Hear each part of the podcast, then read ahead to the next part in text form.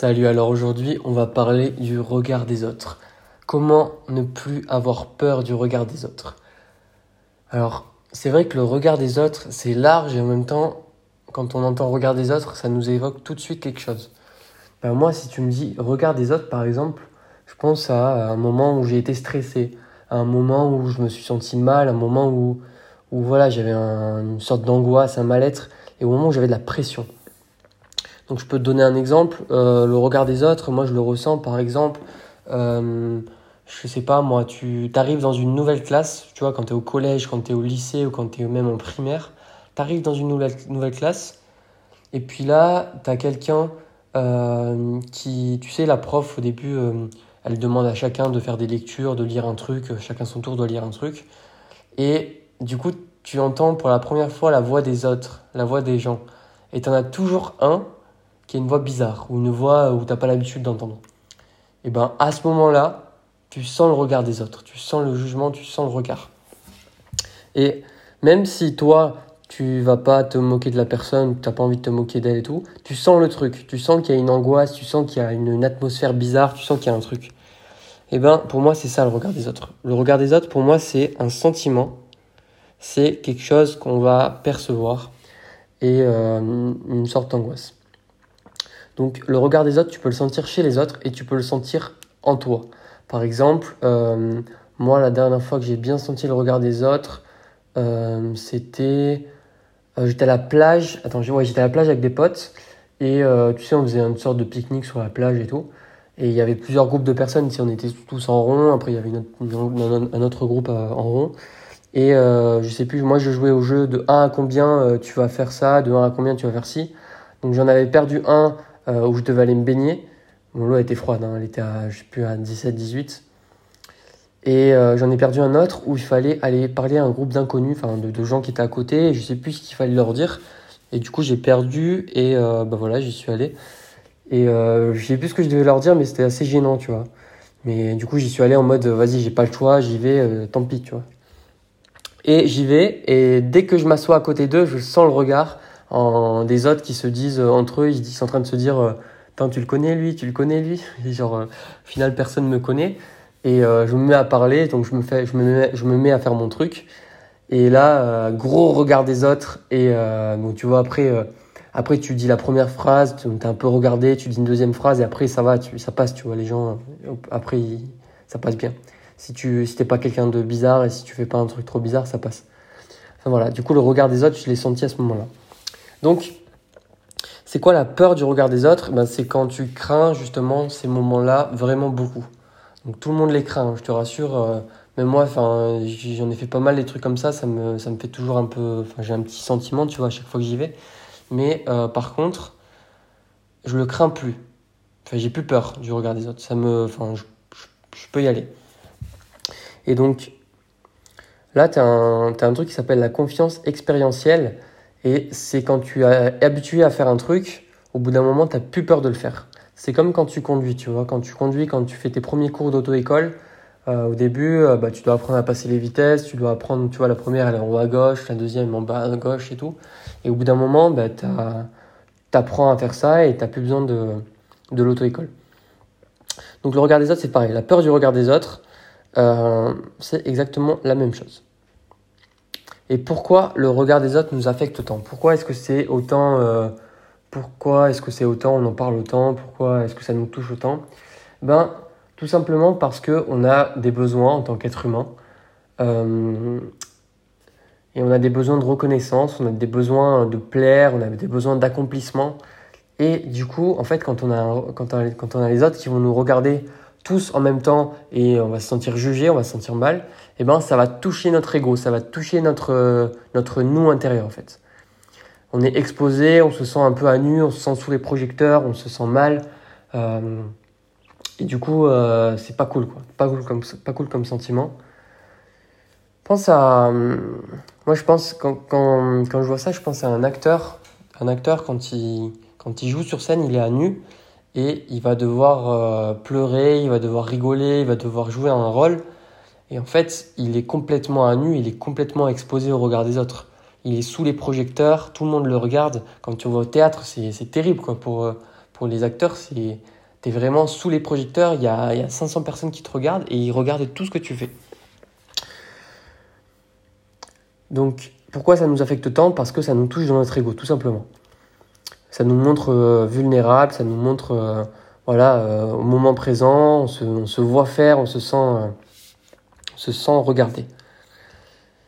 Et il y a un autre truc aussi, c'est que le regard des autres, en fait, quand on est touché dans notre ego, quand on est touché tout ça, on va avoir notre petite voix intérieure qui va se réveiller, qui va te dire ah t'es nul, t'es vraiment une merde, t'as rien à foutre là et tout, qu'est-ce que tu fais là et tout ça? Et c'est aussi ça, ça nous provoque ça. On n'aime pas parce que ça nous réveille cette petite voix intérieure qui va euh, nous rabaisser, nous critiquer et tout. Et du coup, on se sent pas bien. Donc maintenant qu'on a défini ce que c'était le regard des autres, maintenant qu'on voit un peu, un peu ce que c'est, un peu euh, voilà pourquoi il est déclenché, pourquoi ça nous affecte autant, maintenant on va voir Comment est-ce qu'on peut venir à bout du regard des autres Comment est-ce qu'on peut euh, le supprimer, pas le supprimer totalement, mais le l'atténuer et qu'il nous gêne plus, qu'on n'en ait plus peur Qu'on se dise, moi aussi j'ai envie de réussir, moi aussi j'ai le droit de réussir, moi aussi euh, je, peux faire des trucs, je peux, je peux sortir de ma zone de confort, je peux, je peux m'améliorer et tout ça, et je vais pas me faire freiner par un simple regard des autres. Euh, bah, moi, je vais te dire ce que je fais moi, par exemple. Donc, déjà, ben, première chose que je fais, c'est que je soigne mon entourage. Hein, parce qu'en fait, tout simplement, si tu es entouré de personnes qui sont malveillantes et qui vont te tirer vers le bas, eh ben, euh, tu vas pas prendre, tu vas pas avoir confiance en toi facilement et les autres vont pas t'aider à prendre confiance en toi et du coup, ton, tu vas être encore plus affecté par les éléments extérieurs, dont le regard des autres. Donc pour moi, si tu as un entourage qui est bienveillant vers toi, qui, voilà, qui, qui, qui, te tire vers le haut, bah, ça va t'aider. Moi, ce que je fais souvent avec mes amis, c'est que avant de les présenter à d'autres personnes, je les tire vers le haut. Tu vois, je vais dire, euh, par exemple, si j'ai un pote qui fait du judo, je vais dire, euh, ah voilà, avant, que mes potes rencontrent, ce, que les personnes rencontrent mon pote, je vais dire, voilà, mon pote, il va arriver, je vais vous le présenter, il s'appelle Intel et bah, il est champion de France de judo et franchement, c'est un mec super et tout. Euh, il est hyper humble, mais euh, voilà, il est champion de France, quoi. Donc, euh, le mec est hyper sportif, donc vous allez bien vous entendre avec lui, vous allez voir, il est cool. Et du coup, rien qu'en disant ça, je vais changer la perception qu'ont les autres personnes de, mon pote, et le regard des autres personnes sur mon pote va changer. Et ça va se transformer en regard de respect, tu vois. Donc ça, je vais transformer un regard qui va être neutre en regard, positif. Un deuxième truc que tu peux faire, c'est euh, prendre des cours d'improvisation, des cours de théâtre. Et ça, franchement, c'est super parce que c'est un endroit. Ben, c'est dur parce que c'est un endroit où tu vas être exposé, tu vas être mis à nu, comme je l'ai dit juste avant. Tu vas te ridiculiser, tu vas euh, pas bien faire du premier coup, tu vas te tromper. Et en fait, ce qui est bien, c'est que c'est un environnement qui est safe. Tu vois, tu es, en sécurité, tu risques rien parce que tu es. Euh, entouré de gens qui font pareil que toi, ils vont aussi être ridicules, ils vont aussi se ridiculiser, ils vont aussi avoir l'air bêtes et tout.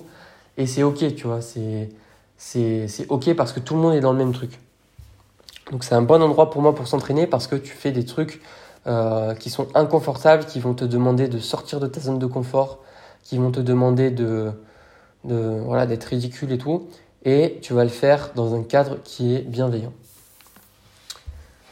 Quelque chose que tu peux faire aussi, bah en fait, tout ce qui sort de la zone de confort, tu peux le faire, c'est top parce que c'est des, des trucs qui vont te rendre plus fort, plus armé, tu vas, tu vas avoir confiance en toi. Un truc aussi que je fais, moi, c'est que je lis, je lis des biographies, donc je lis des biographies de personnes qui ont réussi. Euh, je prends l'exemple, par exemple, de la dernière biographie que j'ai lue, c'était euh, Maria Sharapova. Donc c'est une, tennis, euh, une, joueuse de tennis, donc tu dois sûrement la connaître parce qu'elle est Bon, maintenant, elle vient de rentrer à la retraite. Euh, elle, est rentrée en retraite cette année ou l'an dernier, je sais plus. Mais c'était une machine de guerre. C'est toujours une machine de guerre. Et c'est une russe. Et en fait, elle, euh, avant d'être connue et tout ça, elle était en Russie. Donc, elle a fait, euh, elle a vécu cinq ou ses six premières années en Russie, je crois. Et au bout d'un moment, elle était tellement déjà forte en tennis qu'elle se fait repérer. Et du coup, avec son père, ils sont partis tous les deux en Russe, aux États-Unis.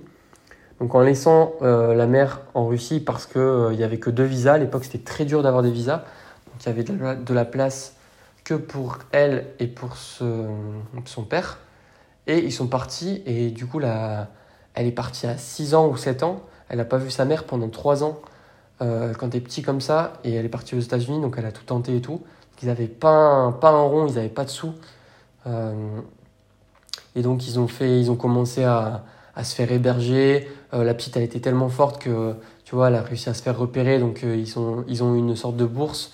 Donc ils étaient logés, ils payaient, je crois, un peu le logement, mais ils étaient nourris, ouais, nourris et ils payaient pas le camp d'entraînement. Euh, et en fait, elle était toujours soumise au regard des autres parce que c'était la petite russe. À l'époque, euh, il n'y avait pas trop de russes aux États-Unis. Et euh, du coup, c'était bizarre, quoi. La petite russe qui sort de nulle part avec son père, pas d'autre famille, pas de famille à côté.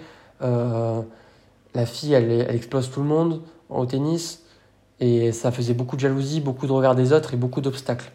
Donc, en fait, en lisant ce genre de biographie, tu vois que même les personnes qui, sont, qui ont le plus réussi sur cette terre, eh ben, elles ont, eu le elles ont été euh, soumises au regard des autres. Et encore plus, encore plus. Et en fait, ce qui compte, c'est pas euh, d'avoir du regard des autres, c'est de savoir comment tu vas y réagir. Comment est-ce que tu vas comment est-ce que tu vas y réagir Comment est-ce que tu vas euh, répondre à ça Elle, en fait, au lieu de se dire, bah, elle aurait pu dire, bah, j'en ai marre, on rentre en Russie, je fais ma vie tranquille et tout, et j'en ai, ai marre, quoi, je me casse. Et ben non, elle a continué à taper dans la balle, ça lui a donné encore plus de force et elle a utilisé ce truc-là comme force, comme moteur, comme carburant. Donc, je voulais finir là-dessus et euh, en fait, voilà, pour te dire que le regard des autres, c'est juste quelque chose qui va t'affecter ou ne pas t'affecter. Si ça t'affecte, tu peux le transformer en quelque chose de positif. Si ça t'affecte pas, tant mieux. Mais si ça t'affecte, tu peux, sache que c'est pas quelque chose qui est irrémédiable, c'est pas quelque chose que qui va venir une fois et que c'est fini. Tu vois, c'est quelque chose que tu peux améliorer et travailler en faisant euh, tout ce que je t'ai dit juste avant. Donc, si ça t'intéresse et si tu veux aller encore plus loin là-dedans, euh, je te mets un lien et ça, ça redirige vers mes formations et vers du contenu dans différents formats. Donc j'ai mon site internet, sur mon blog, j'ai des articles aussi dans ce domaine-là, mais je fais aussi des formations qui vont beaucoup plus loin et qui sont beaucoup plus précises et qui sont tournées vers l'action. Donc si ça t'intéresse, tu peux aller voir là-dessus si tu veux aller plus loin. Sinon, euh, moi j'ai vraiment envie d'améliorer ce podcast, donc je te mets un lien aussi sur euh, ma messagerie privée sur Facebook. Donc si tu veux, tu peux m'envoyer un message privé en me demandant ce que tu veux que je fasse comme contenu. Si tu as envie que je réponde à des questions, je ferai des podcasts dessus, il n'y a pas de problème. Et euh, n'hésite pas à m'envoyer un message pour me dire ce qui n'était pas bien. Enfin, forcément, tu peux me dire s'il y a des choses qui n'étaient pas bien, des choses qui t'ont pas plu, euh, ou des choses qui t'ont plu au contraire. Les deux, je prends le positif et le négatif. Le but, c'est que je m'améliore et que je te donne le meilleur contenu possible. Donc, n'hésite pas à m'envoyer un message. Et sinon, je te dis à très vite dans le prochain épisode. Et je te souhaite un excellent week-end, une super journée. Et prends pas trop de coups de soleil. Allez, ciao ciao